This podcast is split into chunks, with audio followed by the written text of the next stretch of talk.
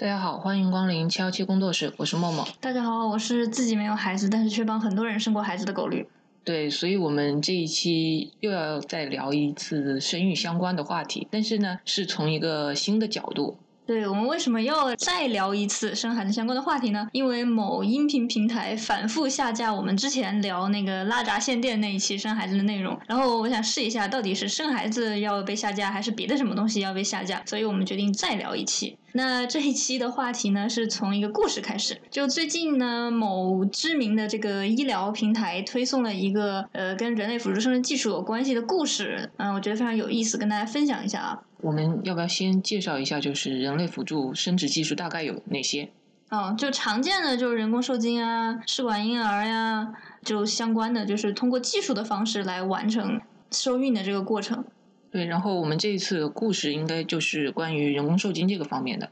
嗯，不一定，也有可能是试管方面的，但这不是重点。总之呢，就是在国外啊，有一个这个女生，他父母他没有父亲，首先，对他应该来说他没有父亲。然后呢，他的母亲呢就离世了。然后呢，到了他呃是哦，他是人工受精生的，好的。然后到他十六岁的时候呢，他翻他母亲的电子邮件，然后翻来翻去呢，突然发现原来自己是通过人工受精的方式被生下来的。也就是说，他他被告知的那个父亲其实不是他 DNA，也就是生物学意义上的这个父亲。然后他就很好奇，想要去找自己的爸爸到底是谁嘛。到他十八岁成年的时候，他联系到了当初为他母亲做人工受精的那个医院，然后就申请说，我想要知道这个父亲是谁。然后通过一系列的程序之后呢，这个医院通过了他的申请，然后他就找到了当年的那个编号某某某的这个精子的捐赠者，然后他就认这个男性为他的爸爸。后来他们还有一些比较友好的这个交流，包括他本人的婚礼都是这个当年捐赠精子的这位男性主持的。结果呢，后来等他他继续活到了三十多岁的时候呢，突然发现他和他本人的孩子都有了一些基因性的疾病，然后这个基因性的疾病呢是他是这个精子捐赠者没有的，然后他就很困惑嘛，然后又因为现在的这个基因检测的技术已经开始有一些发展了嘛，其实大家如果上网搜也会发现，我们要做一个基因检测非常容易，几百块钱就可以了。所以他这个疾病在他就是妈妈母系那边也是没有的。是，然后然后他就去做了基因检测，哎，测完发现这个精子捐赠者也不是他生物学意义上的父亲。然后他就很困惑，就是他已经有了一个名义上的或者说法律上的父亲，以及一个为他捐赠了精子的这样一个父亲。哎，结果他捐赠精子的这个人和他真正的就是精子的来源的那个人，居然还不是一个人。然后他整个就非常困惑，就开始找他第三个爸爸。结果东找西找，最后发现啊，原来他第三个爸爸是当年操作他母亲那个人工受精这个技术的那个医生。然后就就出于什么心理呢？那个医生就是嗯讲的挺冠冕堂皇的，应该这么说。对，就是这个医生就描述讲说，他是为了提高受孕的几率。所以呢，就把他本人的精子和这个编号为某某某的这个捐精者的精子进行了混合，然后在混合之后的情况下，对这位女性的母亲进行了人工受精。所以他做完之后，他自己也不知道是他本人的精子让这个人受精成功了，还是那个精子捐赠者的精子让这个人受精成功了。就在这一方面，我我不是因为我也不是专业的，但是就是从直接的感官上来说的话。你提高就是把两个人的精子混合在一起的话，我觉得它也不可能说能够提高受孕率吧。受孕率高低的话，一部分就是就如果除开卵子这边的话，还有就是它精子活性度嘛。那除非他是觉得说那个捐精者的精子不合格，或者是有什么问题，他才说把自己的混进去。但不应该，像这种商业市场上购买的精子，它一定是合格的。对，所以我就觉得这个医生给的理由也是冠冕堂皇，莫名其妙。我们先不管这个医疗层面的问题啊，因为我们毕竟也都不是专业的。嗯。那无论如何呢，这个在伦理上就属于一个巨大的问题，因为有了这样一个案例，大家马上就会想，这个医生一辈子到底经手过多少例人工试人工受精或者试管婴儿？那这多少例里面，到底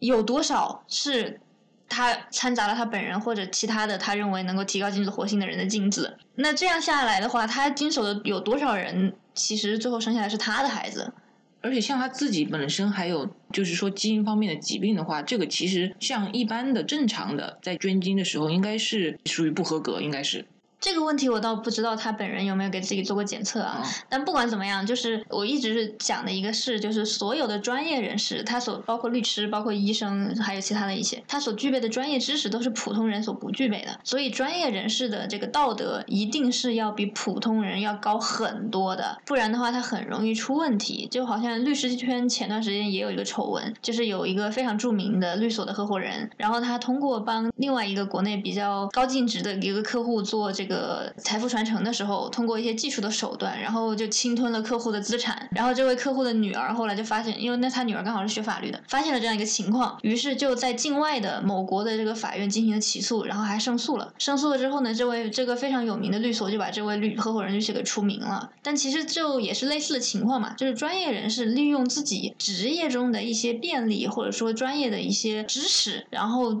做了一些对自己客户不利的事情，这个是非常非常可怕的。然后回到人类辅助生殖技术这个领域呢，其实呃，日常我也会看到很多人非常担心这个事情，就是医生会不会在里面做手脚，会不会这个基因有缺陷他不告诉我，他为了把这个精子卖出来他不告诉我，或者说有没有可能我最后呃抱到这个孩子他不是我当年挑的那个精子什么之类等等等等啊，有很多很多这样的困惑，我觉得也是值得我们去讨论和深思的。因为今天的这个呃我国的人类辅助生殖技术市场是一片乱象。应该来说没有市场，应该来说有，但是它是在一个很灰色和微妙的地带，而且就是因为在这种比较灰色的地带，所以才可能就会导致更多背后的一些问题嘛。因为这样就是，如果大家真的想在里面做手脚的话，其实可操作的空间就会变得更大。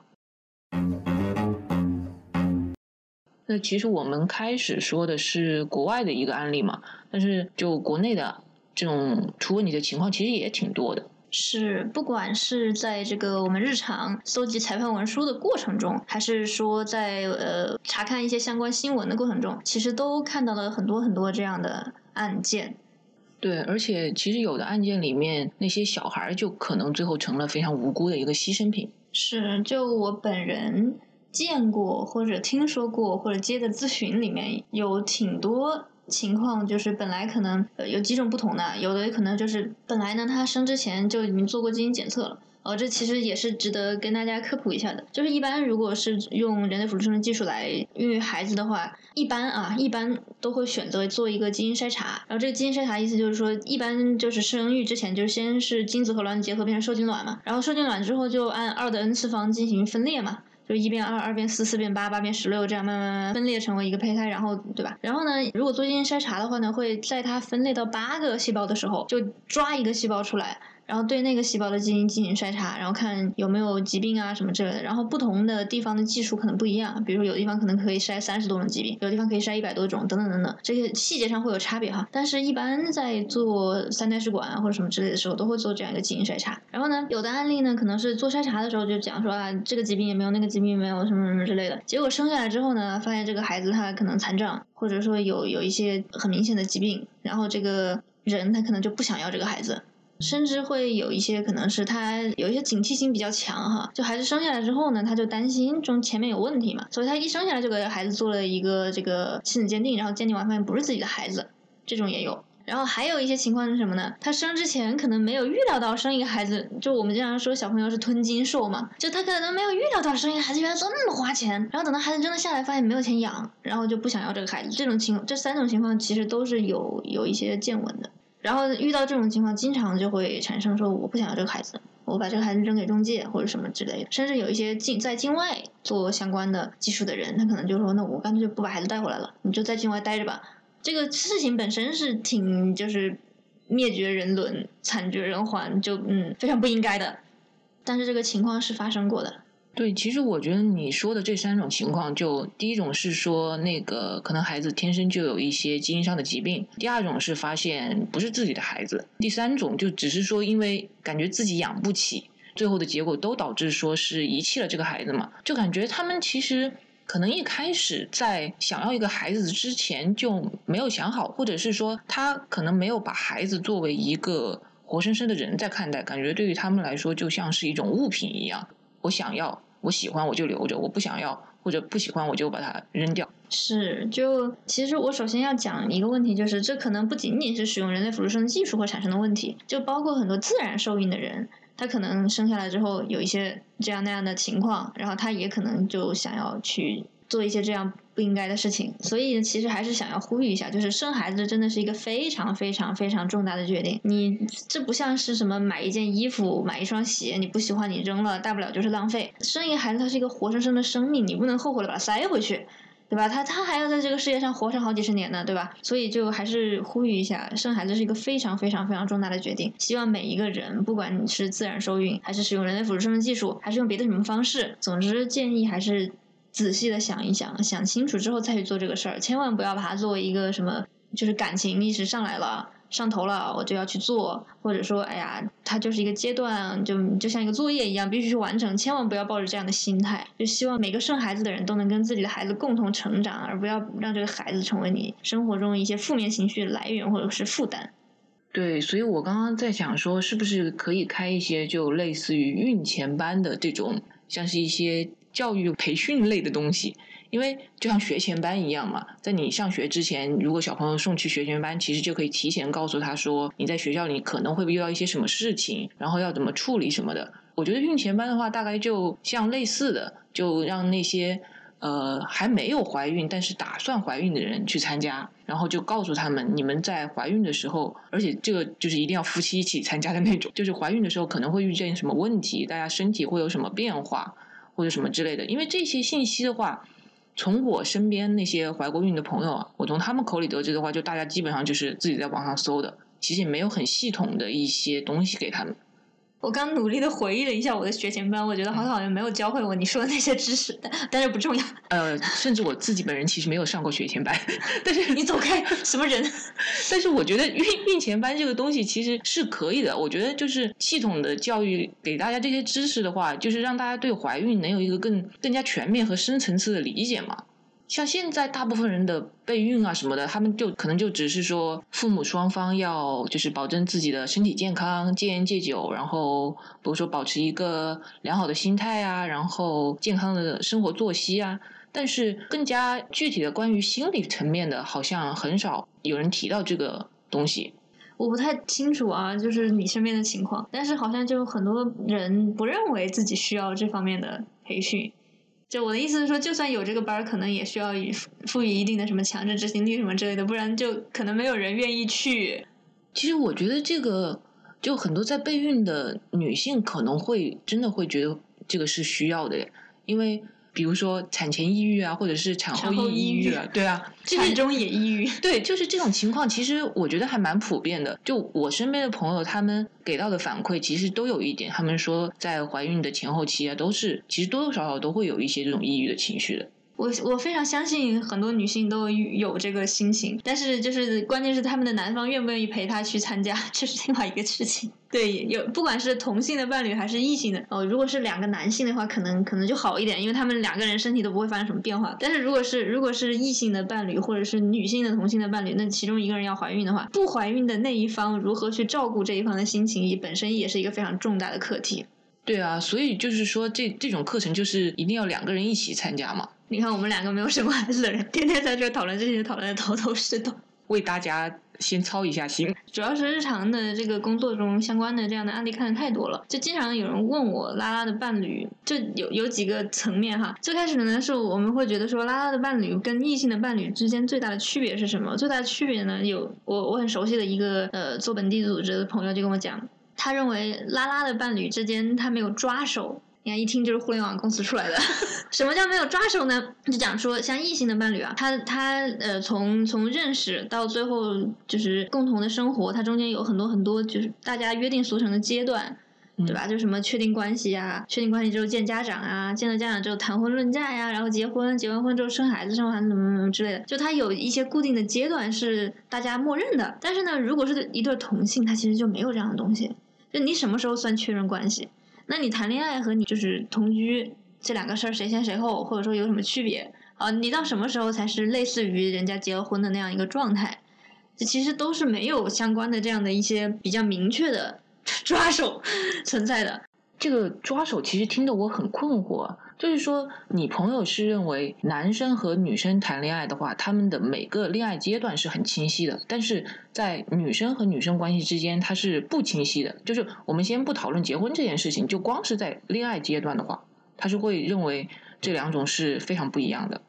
对啊，本来就非常不一样，所以我们经常会讲说所谓的拉拉文化嘛。这其实虽然都是谈恋爱，但是两个男的谈恋爱，两个女的谈恋爱和一男一女谈恋爱，它都是很不一样的。对，我知道，就是说可能在具体的形式上会会有一些 什么叫具体的形式？来解释一下。性别形式，比如好，你刚刚说了嘛，两个男的，一个男的，一个女的，两个女的，这不是重点，不要偏题。我的意思就是说，他是会认为每个阶段，比如说两个男生确认关系，两个女生确认关系，以及一一男一女确认关系。他们都是通过截然不同的方式确认的吗？当然不同了。你有时候没法判断，就是两个女生到底有没有在一起。我不知道是不是普遍现象啊。就是在我的观察里，两个女生确认关系还挺快的。两个男生确认关系，嗯，不好说。就是他们是薛定谔的关系。但是，但是一男一女确定关系，他会他会相对正式一些，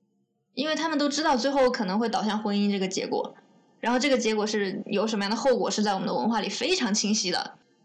哦，我觉得这个真的可能就是跟身边接触的人有关啊。那你多混一下各个群好吗？就 是就是，我觉得我身边的人，不管是男生和女生在一起，或者是女生女生在一起，以及男生男生在一起的话，我感觉大家好像就每个阶段都还挺清晰的。那证明你身边活了一群理智的人，请多介绍给我，我需要多一点理智的朋友。你的朋友们。是有多不理智？没有啦，就就因为日常有很多社群的工作嘛，所以要混迹于很多很多很多很多的嗯，对吧？然后就你就会经常看到，比如说有一个人今天脱单了，明天又分手了，后天又脱单了，大后天又分手了，对吧？那那你跟异性之间的这种就非常不一样。但是异性之间他们也有很多这种今天在一起，明天分手的呀。我见到的异性中的今天在一起，明天分手，后天又在一起，后天又分手，往往是跟同一个人。对，这这也是嘛。对，但是但是我刚刚描述的同性之间呢是跟不同的人。好吧，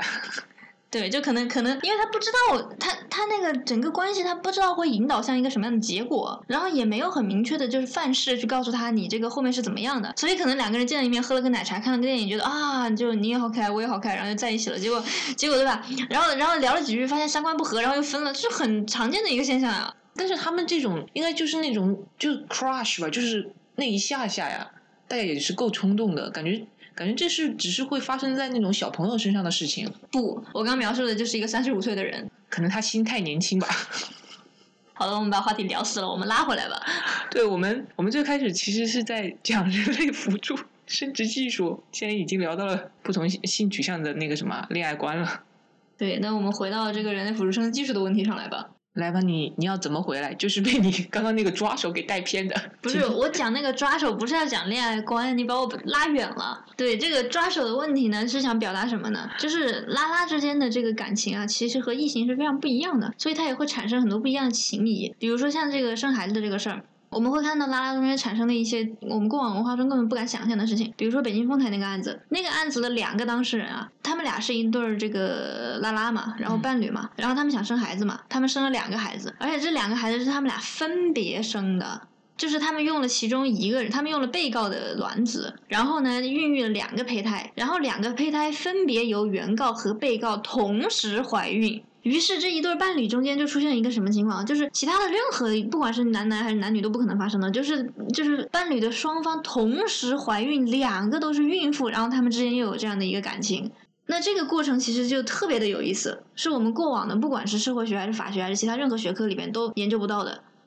因为过往的技术没有达到嘛。就产生不了这样的现象，这其实非常有意思的。那在这个中间，他们两个人的整个心理的变化是怎么样的？两个孕妇，然后他们又是伴侣，这是以前任何学科都没有研究到的，我觉得就非常有意思。那你说，如果是一对拉拉，其中一个人怀孕，另外一个人不怀孕，然后他产生的联系，难道就跟异性是一样的吗？也不可能一样吧，对吧？不管是 A 卵 A 怀还是 A 卵 B 怀，它都不可能一样的。一个女性对另外一个女性的共情和一个男性对另外一个女性的共情，那肯定是不同的嘛。对，那个肯定是不一样的。那你觉得，就比如说拉拉之间的话，让他们两个同如果有这个我开始说的那个孕前班啊，如果大家没有被我们拉远，还记得前面说的那个 假设的话，被你拉远的，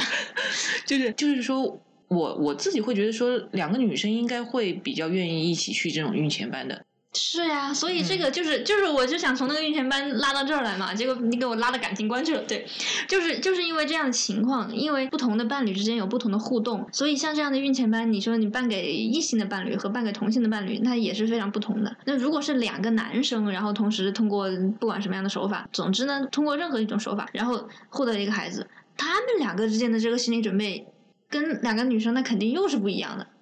因为这个孩子可能跟他们两个都没有关系。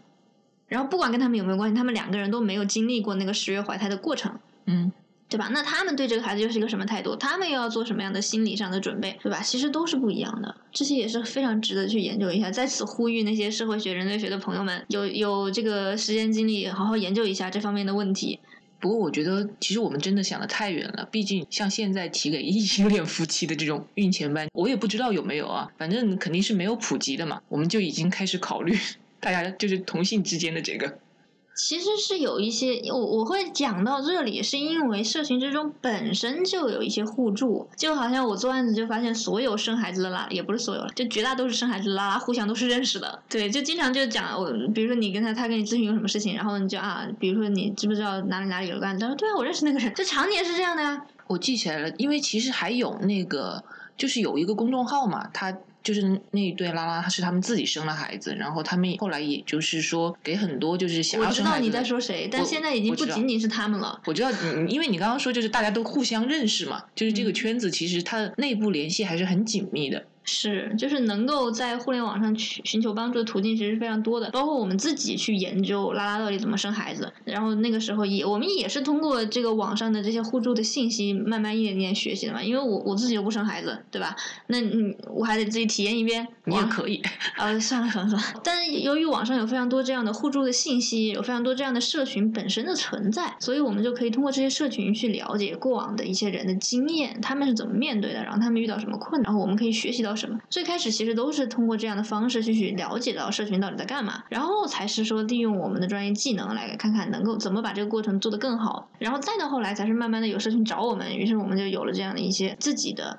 结合法律技能的实践，其实都是这样的。那讲这个其实是想说什么呢？就是在我们的这个拉拉社群里，别的社群我不太懂啊，但至少在拉拉社群里已经有比较。广泛的互相之间的私下的这样的交流了，所以虽然没有一个真正意义上的班儿，但其实经验的传承是存在的。对，就是说，如果大家有这种需要的话，想要获得帮助的话，也是有渠道的。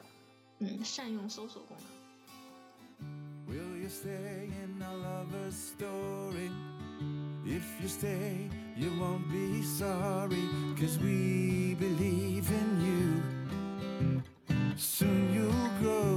So take a chance with a couple of cooks hung up on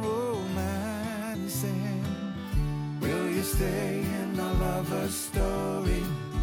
If you stay, you won't be sorry, cause we believe in you. Soon you'll grow, so take a chance with a couple of cooks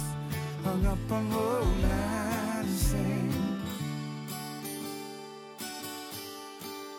We bought a lot of things to keep you warm and dry And a funny old crib on which the paint won't dry. We bought you a pair of shoes And a trumpet you can blow And a book of rules about what to say to people when they pick on you. Cause if you stay with us you're gonna be pretty cookie too. Will you stay in a lover's story?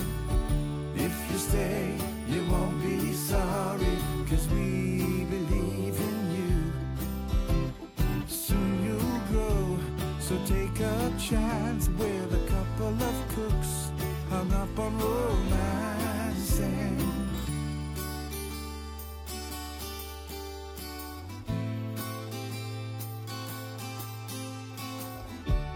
you ever have to go to school,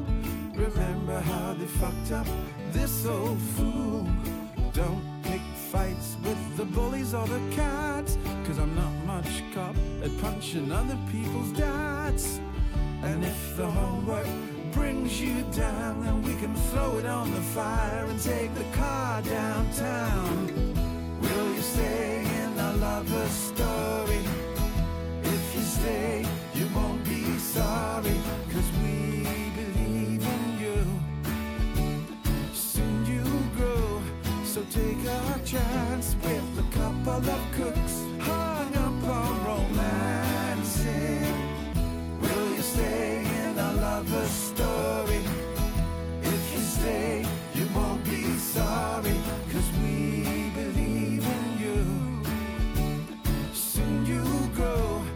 take a chance with a couple of cooks hung up on romancing.